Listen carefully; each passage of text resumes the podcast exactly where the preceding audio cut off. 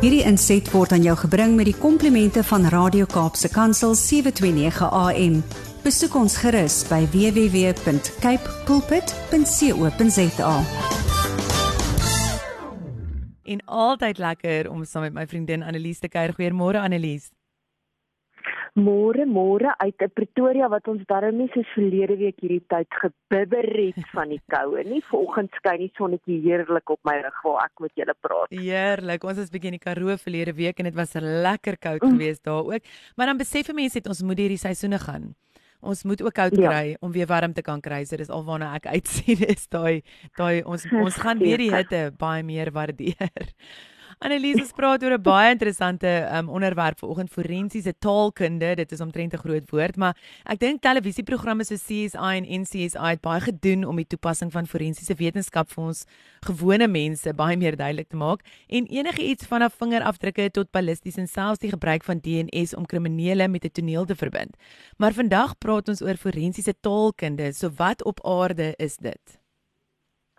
Ja, ek moet nog al sê in my amper 30 jaar wat ek by Servamus is, het ek nog gedink ek weet nou al baie van al hierdie dissiplines wat so deur die forensiese wetenskap gedek word. En toe verlede jaar, toe vir die eerste keer hoor ek van forensiese taalkunde of forensic linguistics soos dit in Engels bekend staan. En toe het ek nogal geskok want jy dink mos nou genigtig, jy weet nou darm van al hierdie goeders iets en ek was so wat forensiese taalkunde, waar kom dit vandaan? Is dit nie? En toe my volgende skok is dat hierdie term alreeds 1968 gebruik is deur 'n Sweedse professor die taal wat in 'n stel regsdokumente gebruik is geanaliseer het. So ek is 'n paar jaar agter. Ek is meer as 50 jaar agter met hierdie ding, maar nou ja, daar's mense mos daai jy is nooit te oud om te leer nie. Mm -hmm. Nou wat op aarde is forensiese taalkunde? Hierdie professor, hierdie Sweedse professor se ontleding van die verklaringe van individue wat vir misdaad aangekla is, het die polisie gehelp om te verstaan hoe taal, dit wat ek en jy praat of skryf of waarmee ons ons lewe eintlik definieer hoe dit wenke kan inhou oor iemand se kennis van misdaad. Met ander woorde, dit wat hulle sê, is dit die waarheid of is dit goed wat hulle eers gelees het of gesien het? Met ander woorde, is hulle onskuldig of is hulle dalk regtig skuldig gehou agter die misdaad wat gepleeg is? So as ons dan vir mekaar moet sê wat op aarde is forensiese taalkunde, dan behels dit die toepassing van wetenskaplike kennis ten opsigte van taal natuurlik in die konteks van strafreg met ander woorde die wetgewing wat dit met met kriminaliteit maar ook ten opsigte van siviele reg met ander woorde as jy byvoorbeeld iemand wil gaan sue vir een of ander iets wat hulle jou gedoen het vir 'n kontrak wat hulle gebreek het of sulke tipe van goeder dan kan forensiese taalkunde dan ook daar gebruik word. En forensiese taalkundiges het 'n belangstelling daarin om die taal wat in die geskrewe wetgewing is te verstaan, met ander woorde die wette wat partykeer van my en jou Grieks is, die ingewikkelde oorsprong daarvan, maar nog baie meer belangrik, die gebruik van taal in forensiese en in hofprosesse.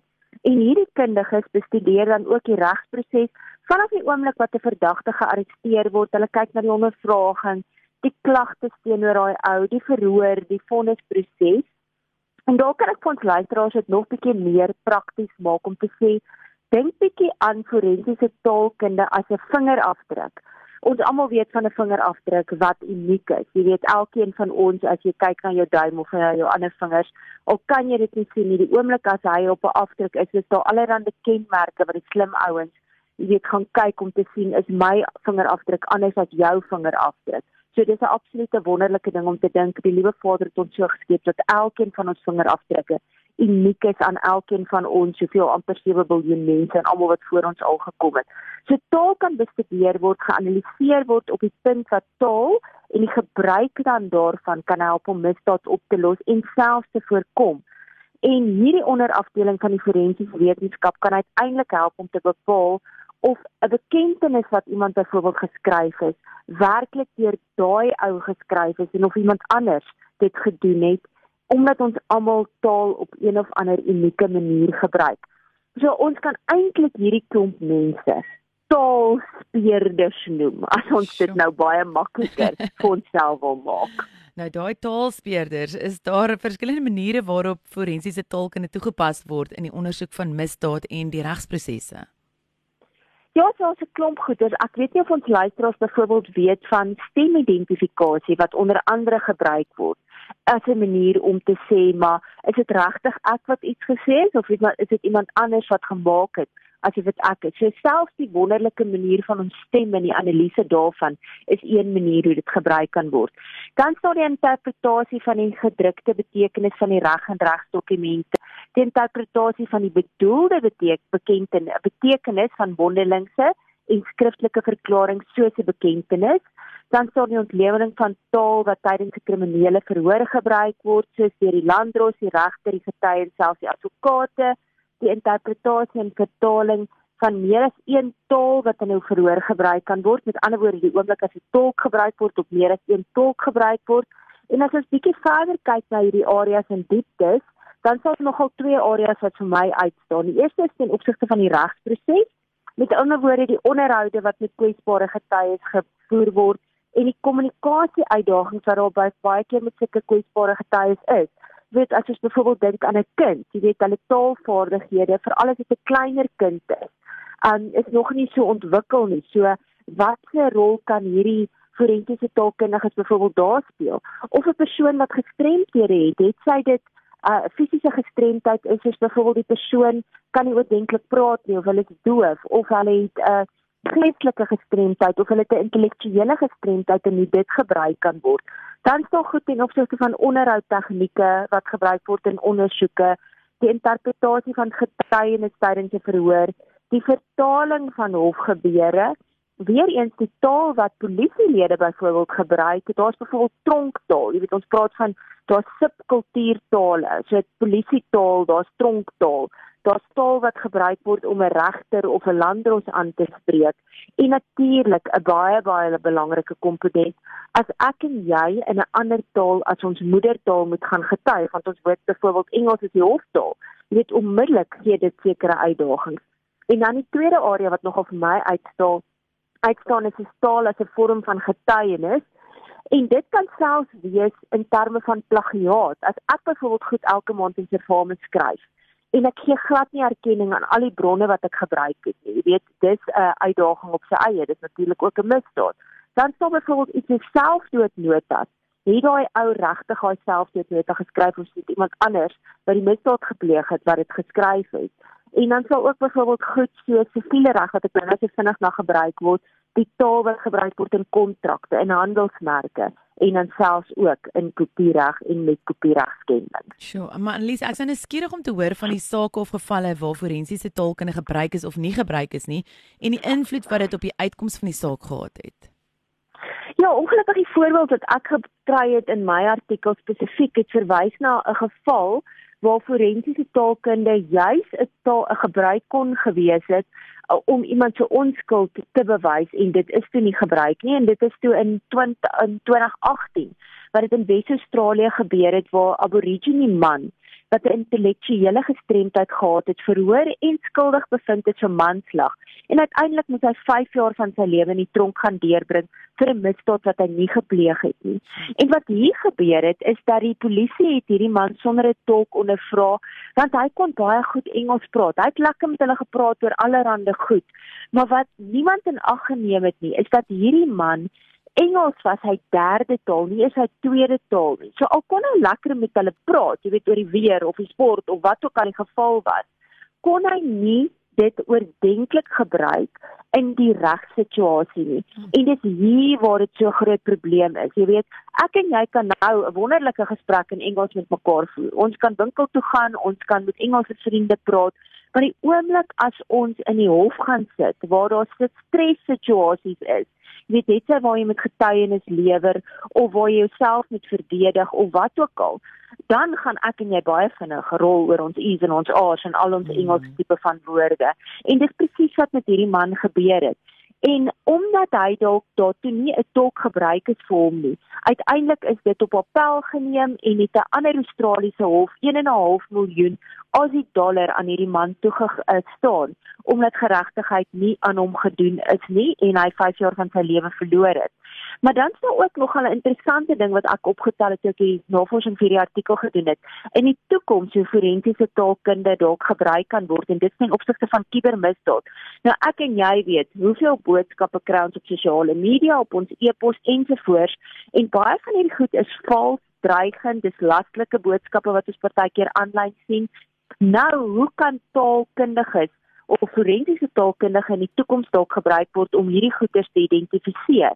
Wat hulle dan byvoorbeeld kan doen is om die teks van dieselfde outeur saam te groepeer as gevolg van spesifieke kenmerke van die teks wat daar is wat hulle kan isoleer. Dit sluit in dinge in soos grammatikale struktuur van die teks want elkeen van ons het 'n unieke skryfstyl. Al lyk my skryfstyl dalk presies dieselfde as joune hierdie slim mense is eksperts om te kan sien nee, daar gebruik ek goeders anders as wat jy dit byvoorbeeld gebruik. Sowel dit nog 'n groot uitdaging vir hulle is, gaan hulle deur goeders byvoorbeeld hierdie big data analysis, gaan hulle saam met hulle taalkundige ehm um, taalkundige kundigheid dit gebruik om hopelik in die toekoms 'n betroubare stelsel te skep wat kan help om hierdie tipe van outeurs te identifiseer sodat hierdie ouens uiteindelik verantwoordelik gehou kan word vir die laster of die leuns of die dreigemente wat hulle veral op aanlyn platforms dan nou maak. Sjoe, ja, dit is baie baie interessant. Dit is baie bo my vuur maak plek. Maar jy het vroeër verwys na 'n saak in Australië, maar wat is die situasie in ons eiland in Suid-Afrika? Het ons enige forensiese taalkundiges of nog beter hofsaake waar hulle kundigheid al gebruik is? Ja, ek kon ongelukkig nie die nuutste stats kry nie, in 2019 was daar reeds 20 opgeleide forensiese taalkundiges in Suid-Afrika en ek dink dit is veral omdat hierdie nog ehm um, so onbekende veld is en daar's redelike min tersiêre instellings in ons land wat hierdie gespesialiseerde opleiding bied. Maar dan is daar groot ander uitdagings in ons land. Ons almal weet ons het 11 amptelike tale en dis nou benewens gebaretaal wat ook nou geklassifiseer is as 'n amptelike taal en dit bied 'n reuse uitdaging vir enige een van ons wat nie gemaklik is met Engels nie of selfs wat ons nou vir mekaar gesê het jy weet jy praat dan lekker Engels net so tussen my en jou maar die oomblik as ons gaan staan in 'n hof dan val daai Engels heeltemal van ons plat en dan kan ons onsself nie meer heeltemal uitdruk in Engels soos wat ons dalk kan doen in ons moedertaal nie. En dan het ons ook nog 'n ander uitdaging in ons eie land. Dit is natuurlik met ons verskillende kulture. So die verhouding tussen taal en die reg is amper nog meer belangrik in 'n multikulturele en veeltaalige land soos Suid-Afrika, veral as 'n ou nog die tekort aan opgeleide tolke vir die regsproses ook in ons land in ag neem. So as jy hierdie belangrike verhouding tussen die taal, die reg deur beide regslei en taalpraktisyns in ag neem, kan dit uiteindelik die risiko verminder dat hofsaake op 'n kulturele en taalmisverstande beslis word. Want baie keer as ek sulke gesprekke het, byvoorbeeld met my kollega, dan praat ons oor goed wat ons maklik in Afrikaans uitdruk of in Engels uitdruk. Kan sê soos my Annelies, jy moet onthou daai woord wat ek in een van my Afrika tale het bestaan nie in Engels nie. Nou moet ek dit vertaal in 'n Engelse woord, maar dit sê nie presies wat dit in 'n Afrika taal sê nie. So dit moet ons ook onthou in die regsproses, hoe dit kan lei tot misinterpretasies, jy weet van iets wat in 'n een kultuur in 'n woord beskryf word, kan nie in Engels of Afrikaans in 'n woord beskryf word nie. En dan gaan dit uiteindelik lei tot 'n misverstand en uiteindelik tot iemand wat dalk jy weet gefonnis word vir iets wat hy nie gefonnis voor moes geword het nie as gevolg van daai taalmisverstand. So dis waar forensiese taalkundiges in ons land 'n groot rol kan speel om 'n ingeligte taalbeleid in 'n regskonteks te skep, sowel as hoe taal in die hof gebruik kan word waar almal nie Engels sprekend is as 'n eerste taal nie. Nou as 'n voorbeeld net so waar dit gebruik kon geword het waar dit nie gebruik is nie. Baie van ons luisteraars onthou dalk die kontroversiële saak van Wyle Amit Timol 'n anti-apartheid aktivis wat in 1971 dood in polisie aanhouding aangetref het. Nou deur die jare het die polisie die hele tyd gesê man hierdie man het selfdood gepleeg, maar in 2018 is 'n voormalig polisielid uiteindelik vir sy verhoor getuig. En wat baie interessant was in hierdie verhoor wat uitgekom het is dat meneer Timol nie Afrikaans kon praat nie en tog was sy selfdoodnota in Afrikaans geskryf. Nou dit sê net vir ons, dis 'n perfekte voorbeeld van hoe forensiese taalkundiges gebruik kon gewees het om hierdie kontroversiële punt te bevestig of te verwerp. So ja, ek hoop in die toekoms sal forensiese spesialiste wat taalkundig is is in terme van die gebruik van taal gesproke sowel as geskrewe ook 'n baie belangrike rol kan speel veral in Suid-Afrika waar hulle kan help om mense se skuld of onskuld te bewys veral omdat ons 'n multikulturele en veeltaalige land is. En ek hoop daar's polisielede wat hierdie artikel gelees het en wat hierdie na vir ons gesprek vandag luister en ook dalk ouens wat taalkundig is, is wat belangstel in die forensiese wetenskap en in die hofproses en in die reg waar ek sê maar miskien moet ek 'n spesialiteitsveld maak. Jy weet want dalk kan ek dalk help 'n baie groter rol speel as wat dit nou speel in ons land in terme van misdaadvoorkoming en misdaadbekamping. Sjoe Annelies, dit is hoekom dit vir my so lekker is om elke maandag saam met jou te kuier want op my ouderdom leer ek elke week iets nuuts by jou. En dankie vir al die harde werk wat jy insit. Hierdie is net die tip van die ysberg soos ek altyd sê. As jy meer inligting wil hê of in dieper wil gaan met gesprekke of in dieper wil gaan met 'n paar dinge, um, maak verseker kontak met Annelies by editor@servamus.co.za of nog beter gaan op hulle webtuiste alles is daar en jy kan sien hoe kan jy inteken. Net gou so 'n bietjie hulle inteken. Mm -hmm. um, jy kan jy het ook 'n tydskrif en jy is ook aanlyn Annelies Ja, ons is aanlyn beskikbaar. Ons nuwe webwerf maak dit soveel makliker vir ouens om inteken om ouer artikels te gaan koop, jy weet, om te sien wat aangaan. Dit's net baie vriendelik. Ons is nou e-commerce, ons is baie trots daarop. Hmm. Ja, so jy het twee opsies, jy het die gedrukte weergawe of jy het die digitale weergawe van die tydskrif www.servamus.co.za. Hy gaan jou vat na ons nuwe webwerf toe en daar het jy al die inligting wat jy nodig het. En ja, volg ons ook op sosiale media. Facebook, Instagram, LinkedIn en Twitter as jy nou vergeet wat is ons webwerf webadres gaan soek net vir Farmers Community by Safety and Security Magazine. En hopelik een van die daarop threads ook. Ek hoor dis 'n nuwe ene. O, wonderlik. Ja, okay, so met Twitter, so gaan loer, gaan loer om bietjie daar, hoor, bietjie uit uit uit ouse oornag ingespring. Annelies, lekker om saam met jou te kuier. Ons praat weer volgende week. Kan nie wag om te hoor waaroor nie. Ek ook. Lekker dagie. Geniet die week. Dankie. Bly. Totsiens. Hierdie inset was aan jou gebring met die komplimente van Radio Kaapse Kansel 729 AM. Besoek ons gerus by www.cape pulpit.co.za.